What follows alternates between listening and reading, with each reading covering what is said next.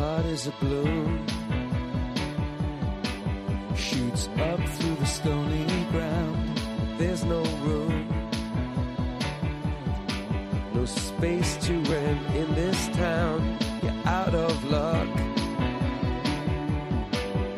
And the reason that you had to care, the traffic is stuck. And you're not moving Comienza en Radio María Sexto Continente, con el obispo de San Sebastián, Monseñor José Ignacio Munilla.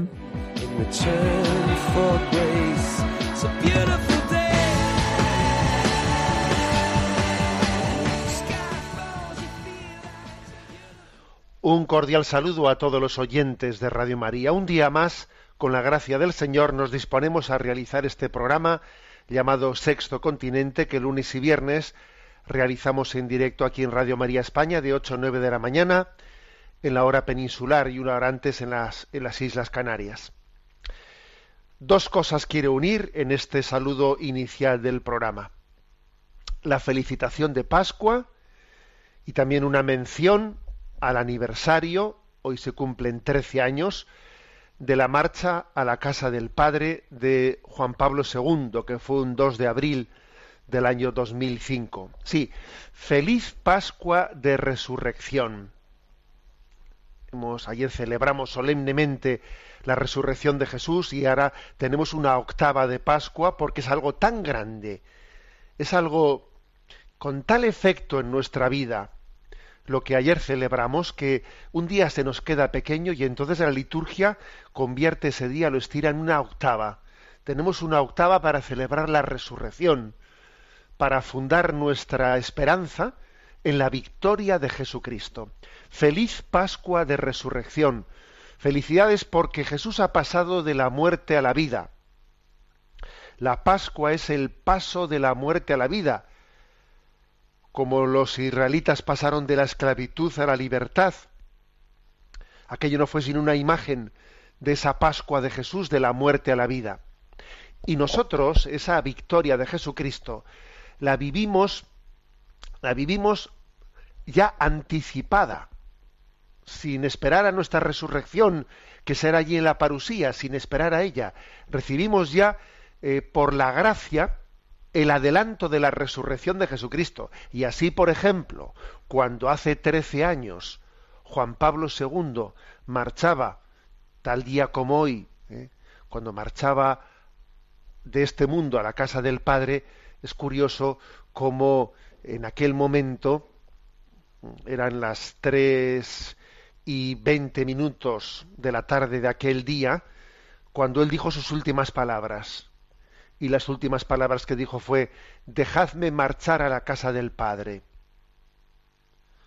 Al cabo de seis horas más o menos, él falleció algo más tarde de las nueve de la noche tal día como hoy. Pero sus últimas palabras fueron estas, dejarme marchar a la casa del Padre. Es la Pascua, es la Pascua. Pero uh, para un cristiano esa Pascua cuando, aunque él pasa de la vida a la muerte, ya por la gracia de Cristo está pasando de la muerte a la vida. Y entonces también para nosotros es Pascua, es Pascua el momento de la muerte, porque la Pascua de Cristo se adelanta en nuestra muerte. Y aunque muramos en la esperanza de la resurrección, recibimos ya esa gloria de Cristo anticipada. Pues en el alma y en la espera de la resurrección en nuestro ser entero. ¿eh? Pues ese dejadme ir a la marcha de, a la casa del Padre es esperanzador, porque es decir, es que, es que la, la muerte se ha convertido en nuestra Pascua. Es nuestra Pascua, es nuestro paso a la vida, paso a la vida eterna. Y qué regalazo de muerte le concedió el Señor a Juan Pablo II, ¿no? Cuando murió, pues eso, un primer sábado de mes, el que había sido tan devoto del corazón inmaculado de María, cuando ya se había iniciado la fiesta litúrgica de la Divina Misericordia, que él había sido el, el, Papa, el instrumento pues, para introducir esa fiesta de la Divina Misericordia, y el Señor le concedió morir, ahora, pues eso, con las primeras vísperas de la fiesta ya celebrada, ¿no? Qué regalazo de muerte, ¿no? Qué regalo el poder escenificar esa Pascua delante de todo el mundo y cómo él enseñó al mundo a morir. Es un padre, un padre al que Dios le dio la gracia de, de enseñar hasta muriendo. Hasta muriendo uno puede llegar, ¿no? Puede llegar a tener su máxima capacidad de testimonio, como Jesús la había tenido, la máxima capacidad de testimonio, dando su vida en el momento de la muerte y obteniendo la conversión de aquellos como, aquel centurión que dijo verdaderamente este hombre era el hijo de Dios, ¿no? Es que cuando uno muere, cuando uno da la vida, cuando uno pasa a la casa del Padre con esa esperanza, está haciendo de su muerte pues una ocasión de máximo testimonio en su vida. Por lo tanto, Feliz Pascua de Resurrección. Y nos encomendamos a San Juan Pablo II para que para que tengamos también una santa muerte, para que tengamos una santa Pascua en el momento de pasar de esta vida a la casa del Padre y que, y que nuestra muerte sea también una ocasión de la que Dios se sirva para poder dar testimonio de la esperanza en la Pascua de Jesucristo. Bueno, pues esta es mi entradilla y vamos a escuchar una canción de Gonzalo, de Gonzalo Mazarrasa, compuesta precisamente en este contexto, en el contexto de este aniversario de San Juan Pablo II. Te fuiste al nacer, abril, con el Padre, a quien creíste, en aquella noche triste como un siervo bueno y fiel. Te fuiste al nacer, abril, en una Pascua florida que coronaba una vida que conoció el padecer. Te fuiste al nacer abril, envuelto en misericordia, la que anunciaste a la historia y nos diste a conocer. Te fuiste al nacer abril, en un sábado primero, el más fiel caballero que a su reina fuera a ver.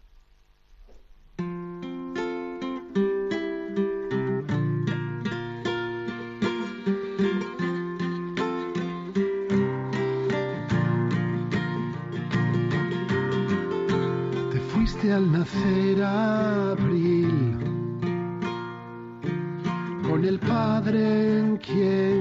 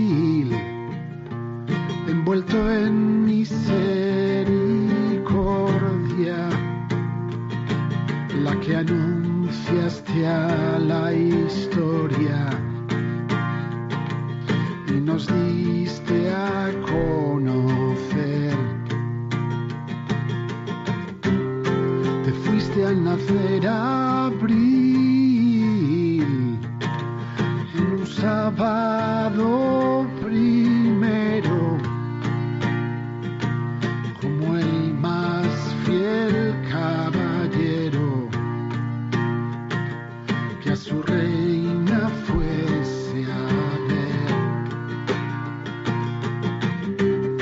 Te fuiste al nacer abril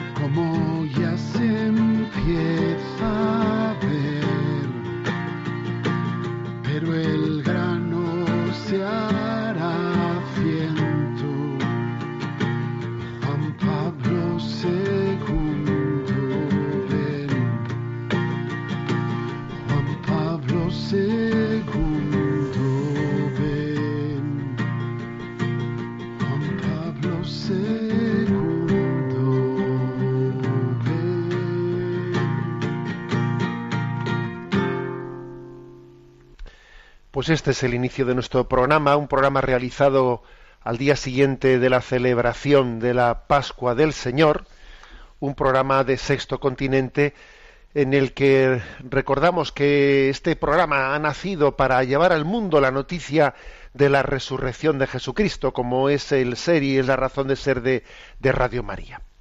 Tenemos también una interacción con los oyentes a través de las de las redes sociales, de la cuenta de Twitter y de Instagram, arroba obispo Munilla, del muro de Facebook que lleva mi nombre personal de José Ignacio Munilla. Eh, hay una página web multimedia en ticonfío.org en la que están enlazadas pues, todos los recursos, programas anteriores incluidos, el podcast de Radio María y el canal de Sexto Continente, el de iVox llamado Sexto Continente, podéis encontrar los programas anteriores. Bueno, pues me parece que el tema principal que hoy para desarrollar pues tiene que ser este. ¿eh? Yo quisiera compartir con vosotros eh, una reflexión sobre cuatro indicios de una vida resucitada. ¿eh? Cuatro indicios de una vida resucitada. Esto hace referencia a una pequeña carta pastoral que ayer con motivo de la Pascua pues eh, pues publiqué y la tenéis en las pues eso en ticonfío.org la, la está enviada a las redes sociales y comentada también en la homilía de la vigilia pascual. Bueno y ahora comparto con vosotros no el título de esa carta pastoral es vida resucitada. Voy a leer así por párrafos intercalando mis comentarios. Se cumplen diez años de que la escritora y filósofa Elsa Punset escribía un artículo con un título impactante. ¿Hay vida antes de la muerte? Eh, decía su artículo. Una pregunta ciertamente provocadora, que tiene especial interés y actualidad en el contexto de la celebración cristiana de la resurrección de Jesucristo. En efecto, en el momento en que una parte importante de la cultura occidental ha dado la espalda a sus raíces religiosas, al tiempo que se ha entregado al materialismo y al hedonismo, tiene sentido hacerse una pregunta que va mucho más allá de un ingenioso juego de palabras. La cuestión ya no es sólo si existe vida después de la muerte, sino si hay vida antes de la muerte.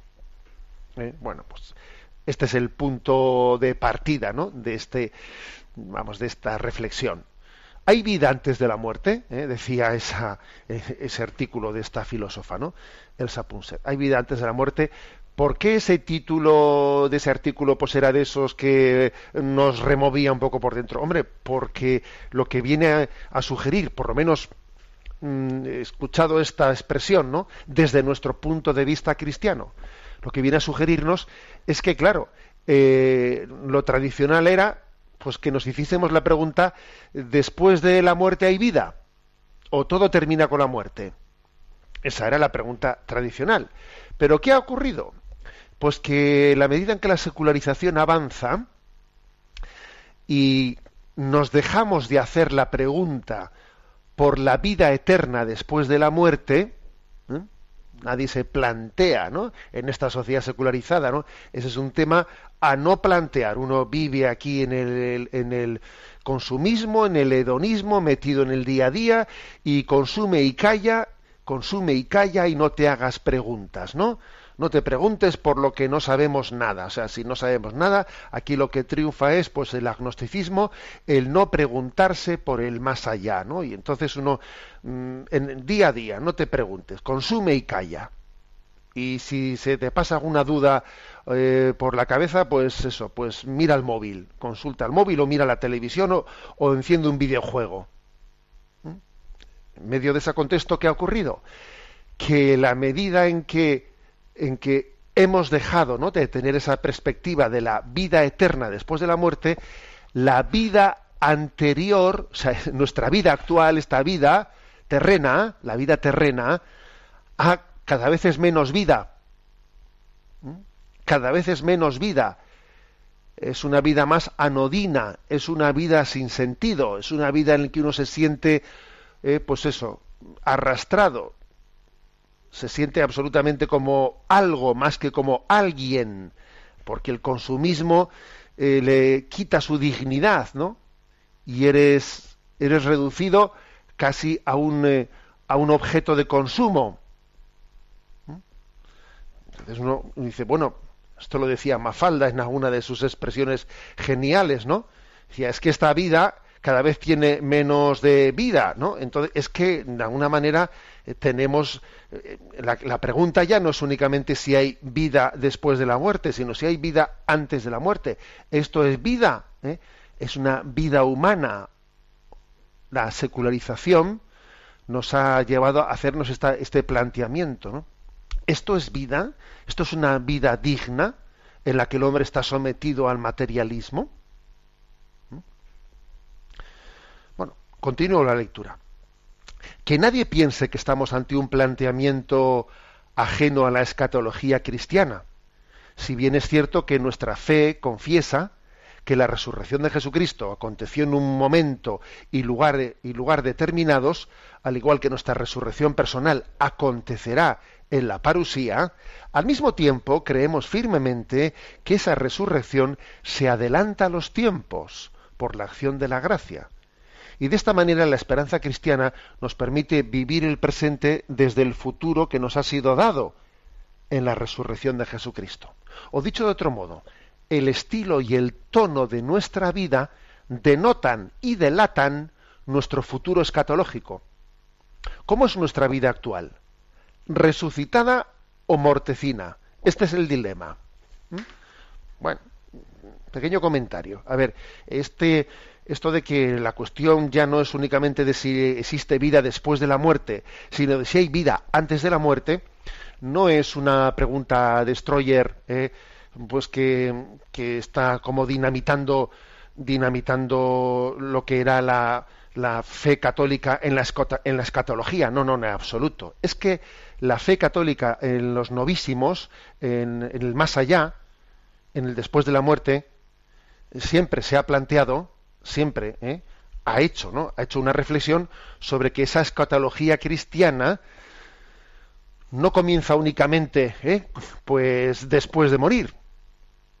No, esa escatología está también actuando actualmente, incide también en esta vida. O sea, la cuestión está no que yo resucitaré en la parusía cuando el Señor venga, sí, de acuerdo. Eh, Jesucristo resucitó y nosotros vivimos pues eh, con la esperanza de que un día también nosotros eh, como hermanos menores también recibiremos lo que Jesucristo ha recibido anticipadamente. Sí, de acuerdo, pero a ver, eso es insuficiente. La escatología cristiana dice que esa, ese triunfo pleno de Cristo sobre la muerte, nosotros lo recibimos de una manera adelantada en la gracia en esta vida. ¿Mm? Eso forma parte también de la, de la escatología. O sea que hay signos, signos que denotan y delatan eh, ese futuro escatológico. ¿Cómo va a ser ese futuro escatológico? ¿Eh? Así como, por ejemplo, uno ve el buen ladrón y en su humildad uno se denota y se delata cuál es el futuro suyo en la vida eterna. ¿eh? De manera que cuando uno ve también la, la desesperación ¿eh? la desesperación del otro ladrón o la desesperación de Judas, ¿no? Y el odio, etcétera, eso puede, ¿no? Puede denotar o delatar un futuro escatológico bien distinto al del buen ladrón. A esto vamos. O sea, a ver, hay signos en esta vida que denotan o delatan ¿eh? anticipadamente cuál es, perdón, cuál es nuestra nuestro futuro en la resurrección. Entonces la, la clave está, mi vida actual es resucitada o mortecina. ¿Cuáles, ¿Cuáles son los signos, los signos en los que se delatan y denotan, eh? en los que se delatan, pues, cuál es mi recepción, mi acogida o mi rechazo de la Pascua de Jesucristo? Esta es la clave. ¿Mm? Vida actualmente, ¿yo qué vida llevo? ¿Llevo una vida resucitada o llevo una vida mortecina? Bueno, ¿qué indicios son esos? Bueno, vamos a verlos. Continúo la lectura, uno por uno. ¿eh? Ahora bien, ¿cuáles son los indicios propios de una vida resucitada? Sin pretensión de ser exhaustivo, me referiré a cuatro en concreto. El primero, la paz y la alegría interior. En nuestra sociedad anidan un nivel de agresividad y de frustración interior muy notables.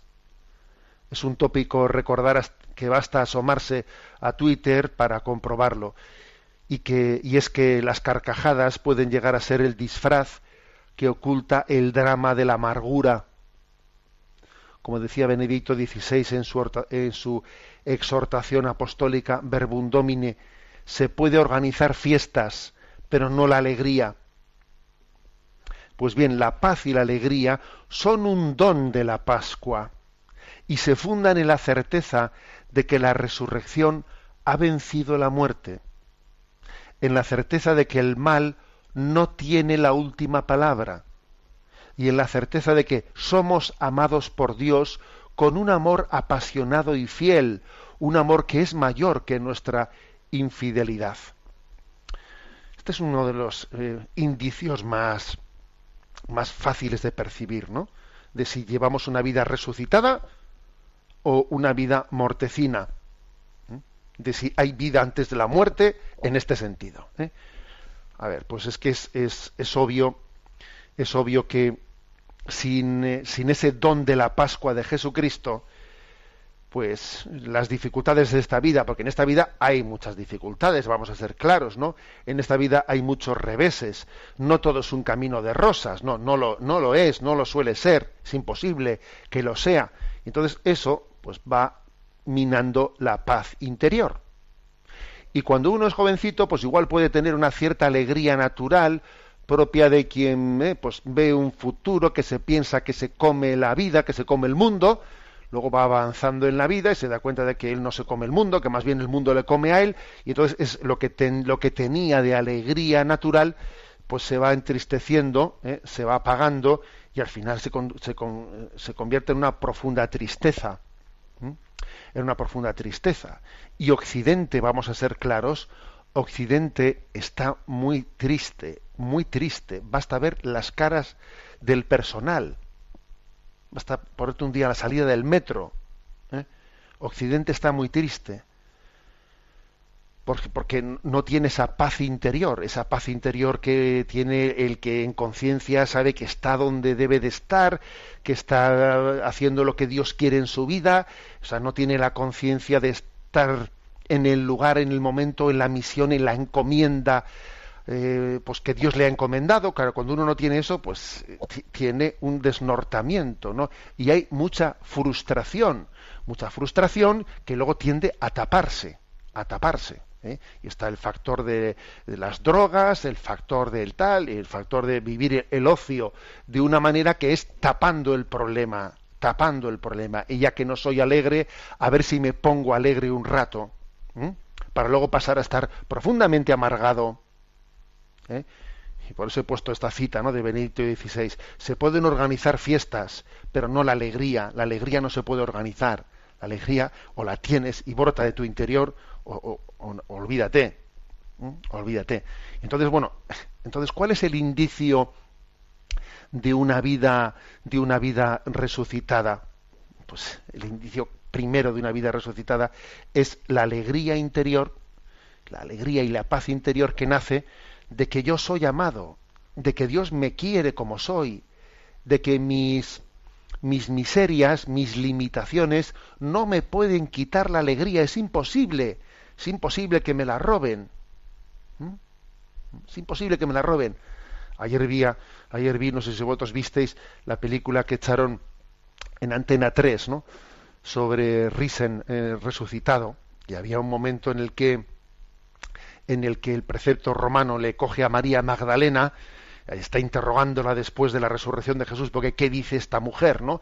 Que ese hombre ha resucitado y entonces le amenaza de que, eh, de que va a acabar con ella, de que, de que la va a matar, como no desmienta esas cosas que está diciendo, que la tumba estaba vacía y tal, ¿no? Y, hay un momento en el que le dice, tú no sabes que yo te puedo, ¿eh? que te puedo quitar o dar la libertad, y entonces ella dice, no, si yo ya soy libre o sea, si no, si usted métame en la cárcel o haga lo que quiera, pero yo libre ya soy.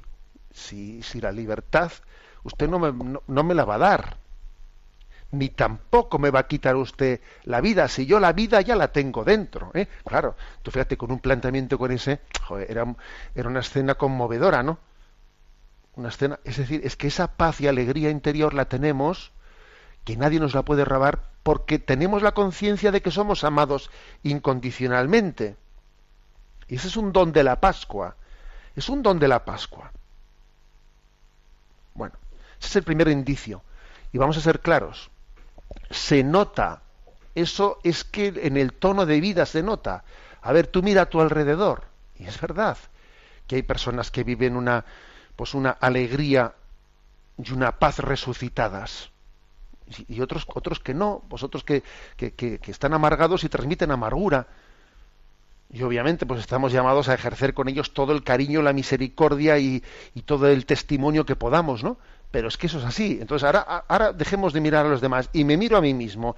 Y yo, yo qué, qué tipo de vida llevo? O sea, yo llevo una alegría interior que es propia de un resucitado, o más bien, ¿no? Pues arrastro, pues eso, pues mala cara, eh, arrastro mal humor, eh, quemazón interior. Eh, bueno, segundo indicio, sigo leyendo.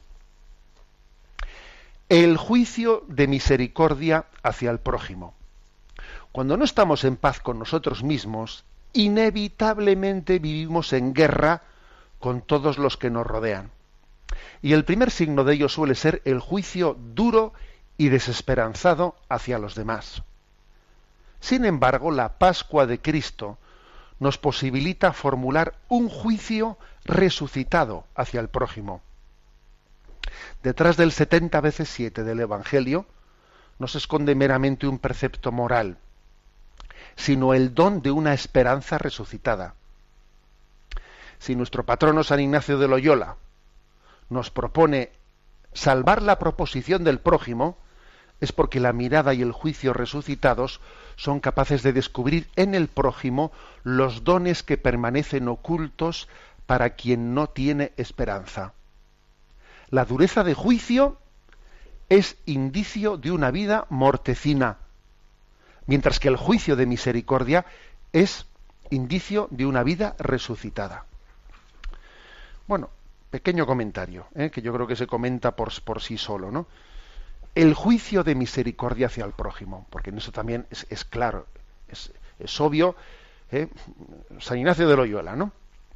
Aquí digo yo nuestro patrono, es que bueno, está escrita la carta así un poco aquí desde, desde Guipúzcoa, ¿no? Le invocamos como patrono, como patrono tanto de, de Guipúzcoa como de Vizcaya. Y yo sé que muchos sentís también, ¿no? Pues a San Ignacio como alguien que ha configurado vuestra vida. Él tiene, pues esa famosa expresión, ¿no? Salvar, intentar salvar siempre la proposición del prójimo. O sea, tú intenta entender bien siempre lo que el otro ha dicho. O sea, no, va, no, no lo interpretes en el sentido negativo, interprétalo en el sentido positivo. O sea, intenta siempre salvar al otro.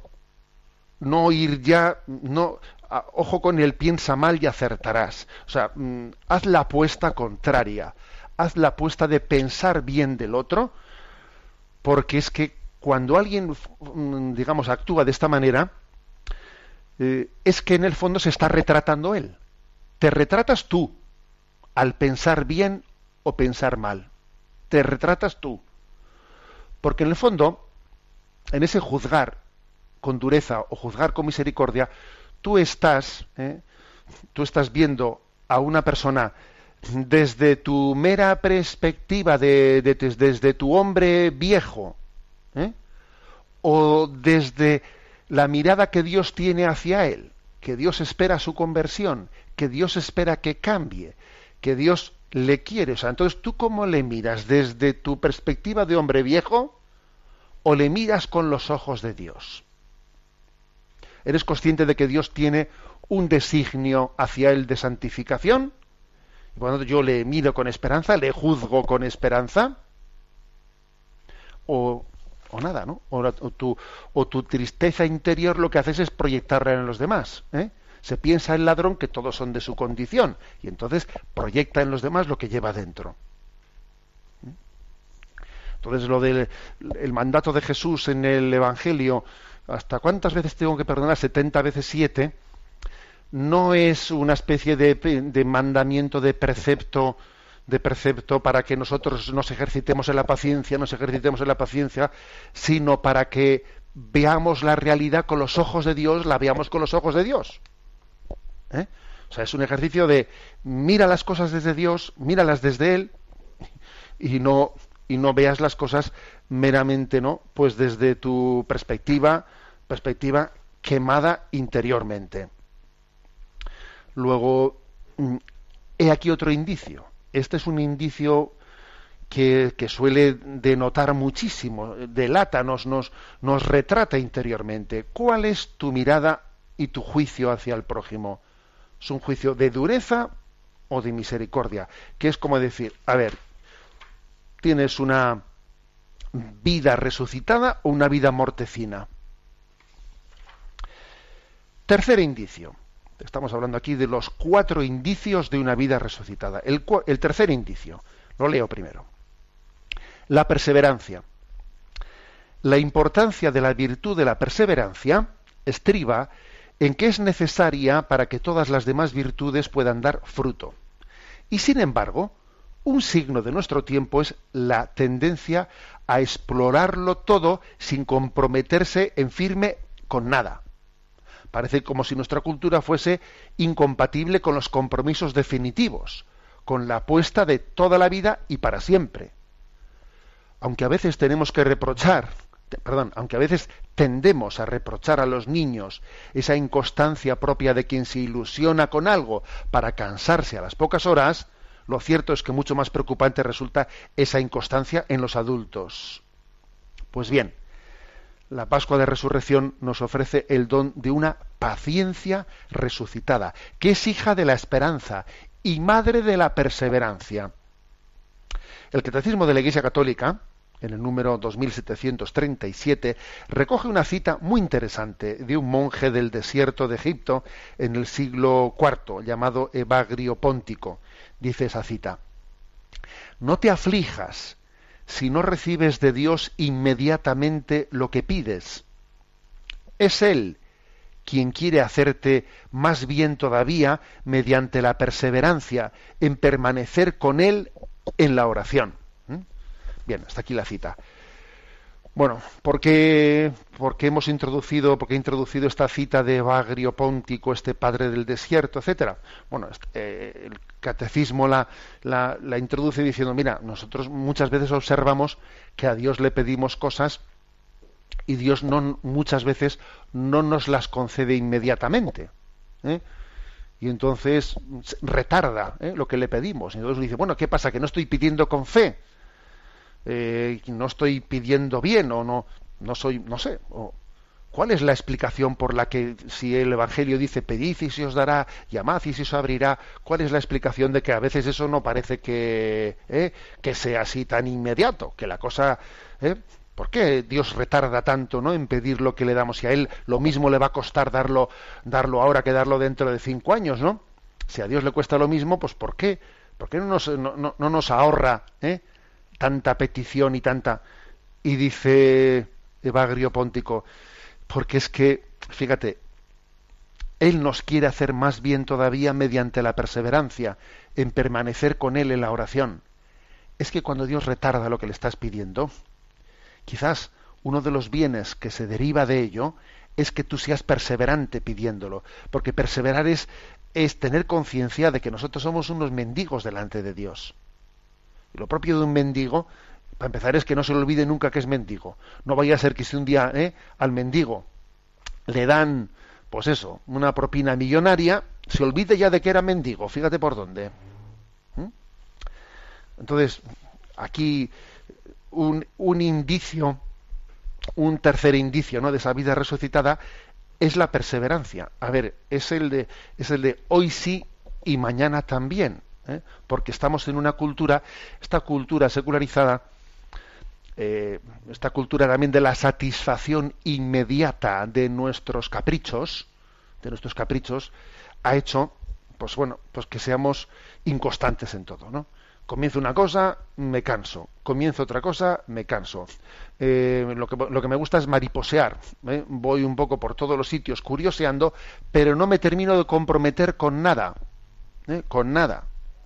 Y hay una dificultad muy grande en los compromisos determinados, ¿no? Casarse para toda la vida, hasta que la muerte nos separe. Madre mía, ser cura para siempre, no sé qué, ¿no? no hace mucho me, dijo una persona, ¿eh? y no se podía hacer un compromiso para ser cura por cinco años. ¿eh? Tú fíjate, ¿no? ¿Qué pregunta? ¿Qué pregunta, no? Y dice uno, joder, tú fíjate, no se podía hacer un compromiso para ser cura por cinco años, ¿no? Igual que cuando uno se va de misiones y hace una experiencia en una etapa de su vida. Pero claro, detrás de esa pregunta, ¿no se podría hacer un, un compromiso para ser cura por cinco años? Detrás de eso se está delatando una enfermedad, ¿eh? Eh, que nuestra, que nuestra cultura la tiene, la tiene, que es la incapacidad de perseverancia, la incapacidad de darlo todo para siempre, de hacer una apuesta de toda la vida para siempre, de que estamos acostumbrados a picotear y, cansarnos enseguida, y decimos mucho, mucho de los niños, pero ¿qué déjate de los niños? Eh, esto, eh, este es un, un mal que viene de abajo, ciertamente, pero que tenemos los adultos plenamente. ¿eh? la falta de perseverancia. La falta de perseverancia. Pues bien, este también es un indicio de una vida resucitada. Un indicio de una vida resucitada es ver la perseverancia de alguien que está firme en lo mismo, vamos, y, pero desde siempre, ¿no? Y que no ceja en ello, no ceja en ello un indicio de esa vida resucitada es alguien, pues eso, que coge un servicio humilde y sigue ahí, sigue ahí, sigue ahí, y lo sigue haciendo con una ilusión y sin cansarse, y hoy sí, mañana también, y vamos, y ese, y, es una, vamos, un incondicional, ¿no? Eso es un indicio de una vida resucitada. El de la perseverancia. Y el que piense que la, pues una, una vida en plenitud, pues eh, más bien se, eh, se suele traslucir en estar siempre cambiando, siempre experimentando y se equivoca completamente. El indicio de una vida en plenitud, de una vida resucitada, es no estar mariposeando por aquí y por allá y no terminando de comprometerse con nada, sino, sino tener la capacidad de decir, a ver, esta es mi apuesta, esta es mi apuesta de vida, hoy sí, mañana también, ¿no? y que, y que la Virgen nuestra Madre, Madre de la Fidelidad, nos conceda ese por su intercesión el don de la perseverancia. Vida resucitada se traduce en perseverancia y vida mortecina se traduce en picotear por todos los lados y no terminar ¿eh? de poner el huevo en el nido nunca, como se dice. ¿eh? Cuarto indicio. Cuarto indicio de la vida resucitada, vencer el miedo a la muerte. Tal vez debiéramos hablar de miedos en plural, ¿no? Pero es obvio que a lo largo de la historia de la humanidad, el miedo a la muerte ha sido el miedo fundamental.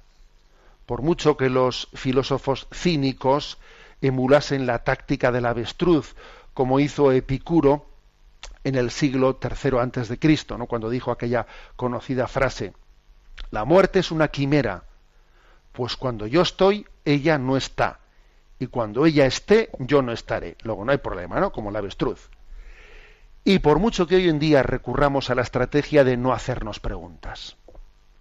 Lo cierto es que el miedo a la muerte está humanamente justificado, hasta el punto de que es señal de tomarse la vida en serio.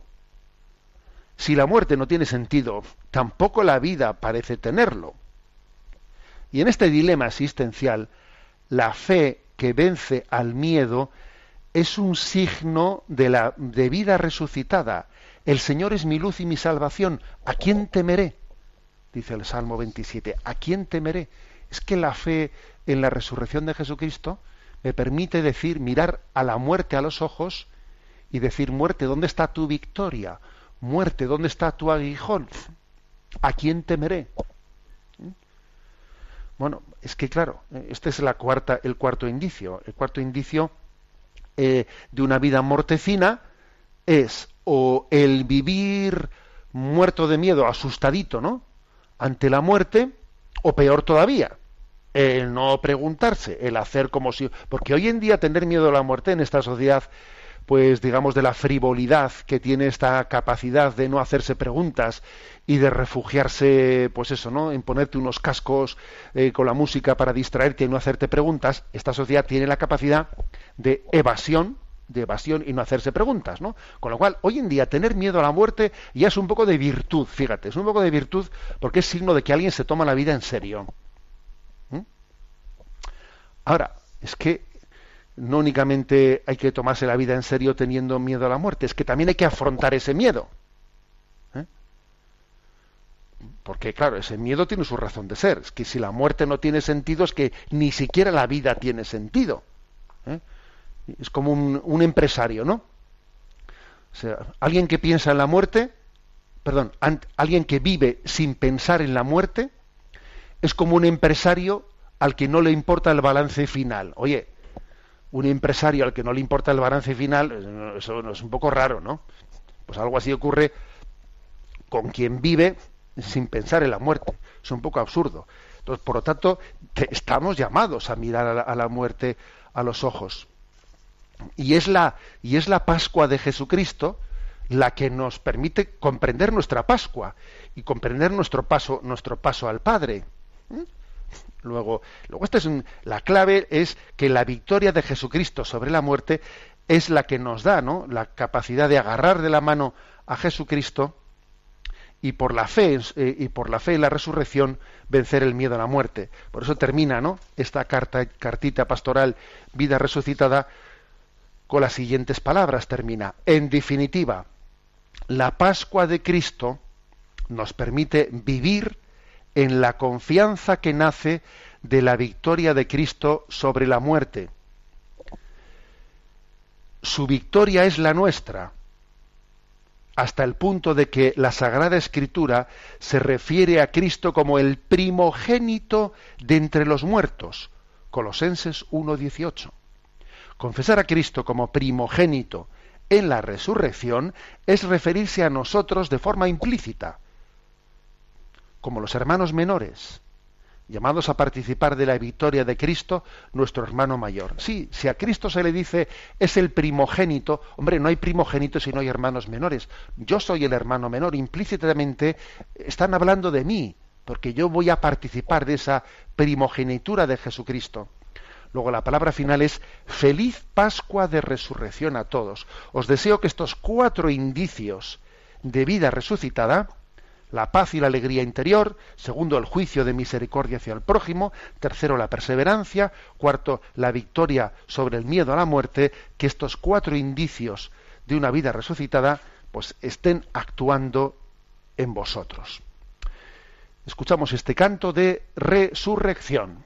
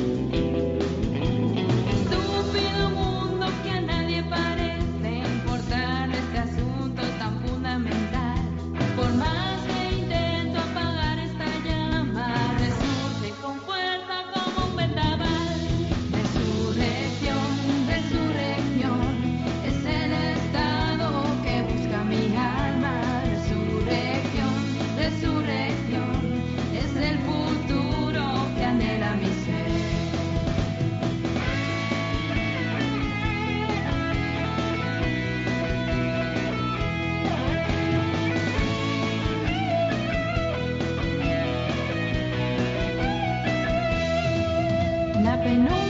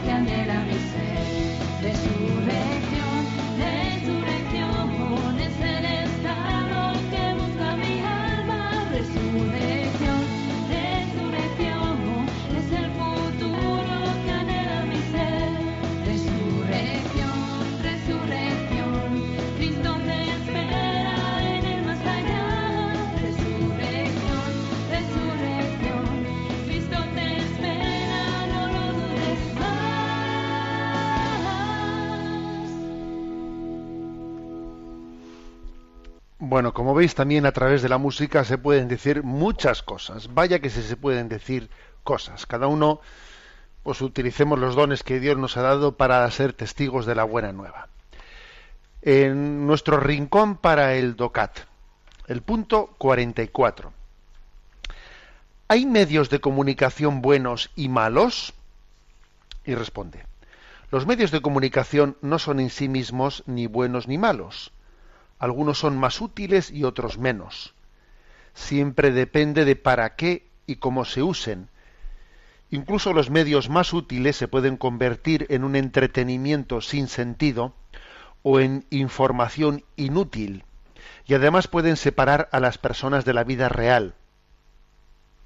Los dueños de los medios de comunicación pueden lucrarse con ellos desencadenando intencionadamente conductas de adicción en los usuarios. Los medios de comunicación están sometidos a una comercialización cada vez más fuerte. Una y otra vez se convierten en los recursos baratos para el placer, que difunden la mentira en un mundo triste sin esperanza. Con frecuencia se recurre a Internet para buscar contenidos en los que se exalta la violencia o con pornografía.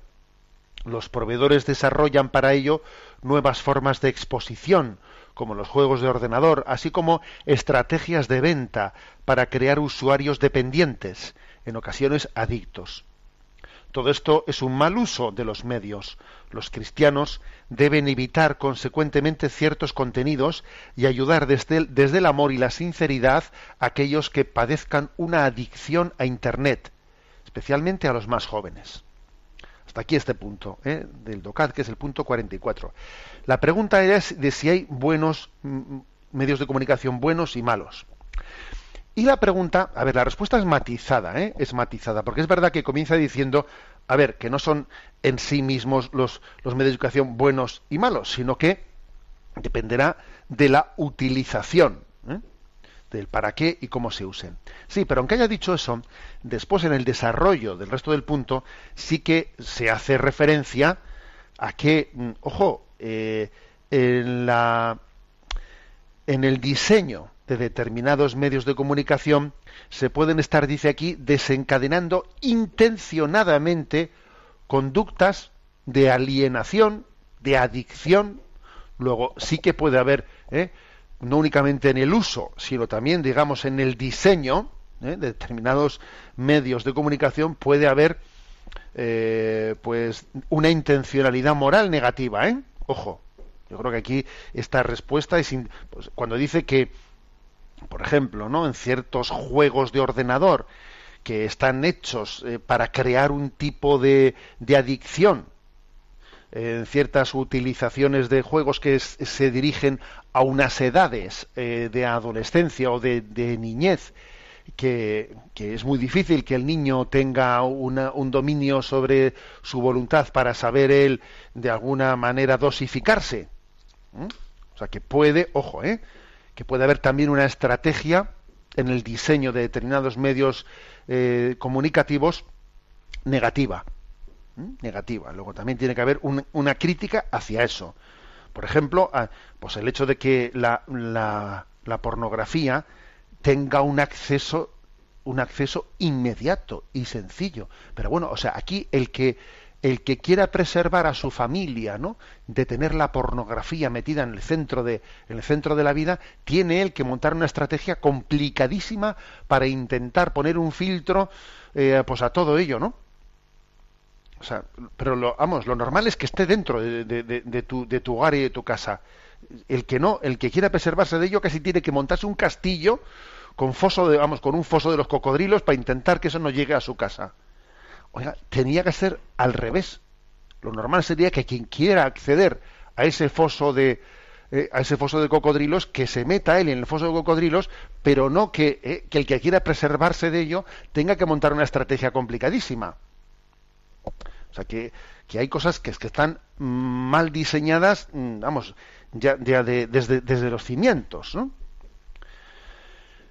Eh, es muy importante lo que aquí se señala de, esta conciencia que tenemos de, que se generen eh, consumos de adictivos. Esto es muy importante porque nosotros damos por supuesta nuestra libertad para poder discernir que me interesa, que no me interesa. Ya, pero como uno haya generado un cierto uso compulsivo adictivo, su capacidad de discernimiento está totalmente minada.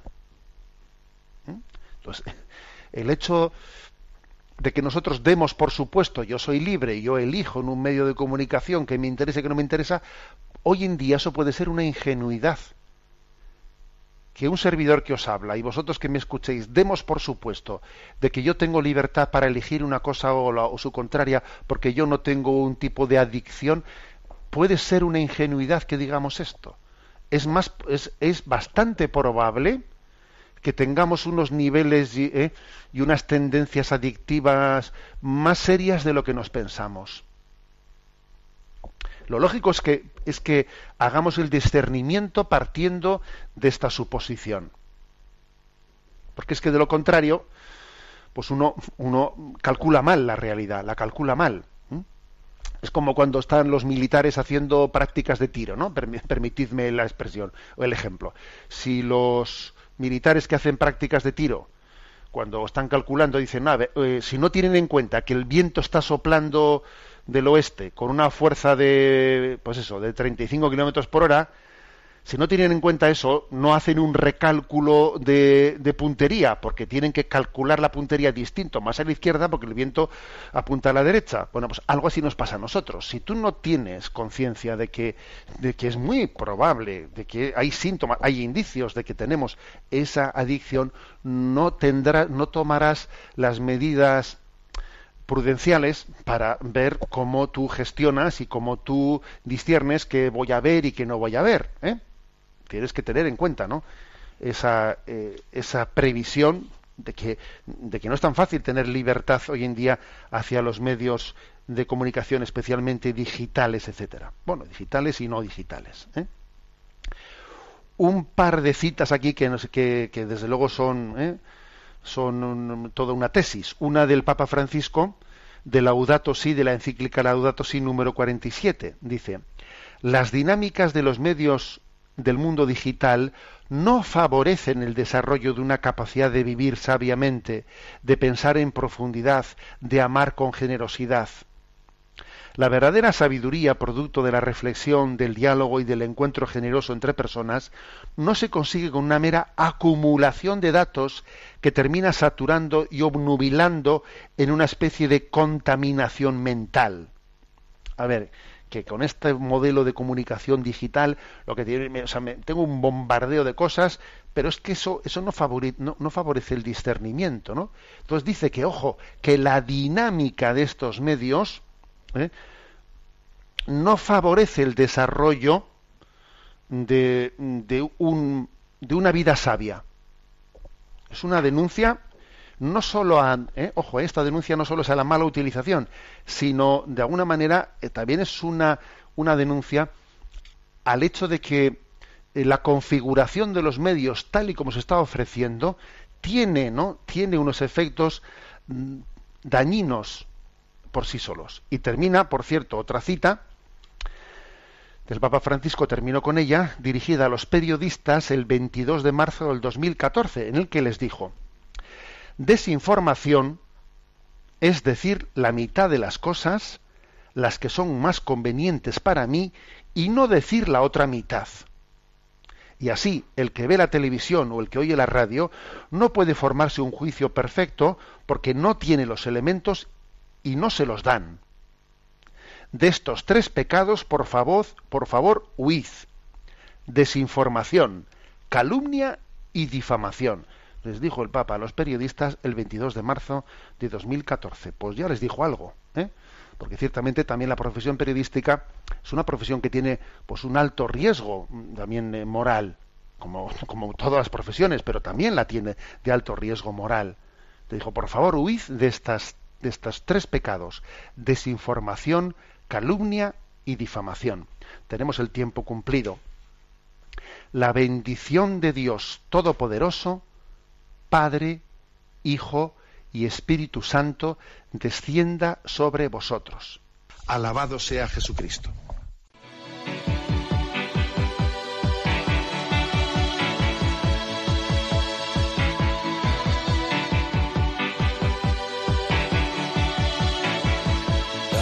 Is a blue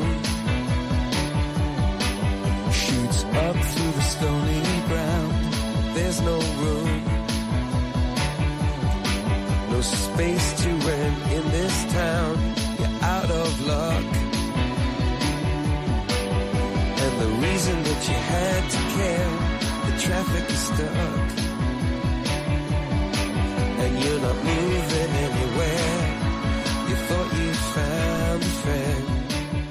Han escuchado en Radio María Sexto Continente, un programa dirigido por el obispo de San Sebastián, Monseñor José Ignacio Monilla.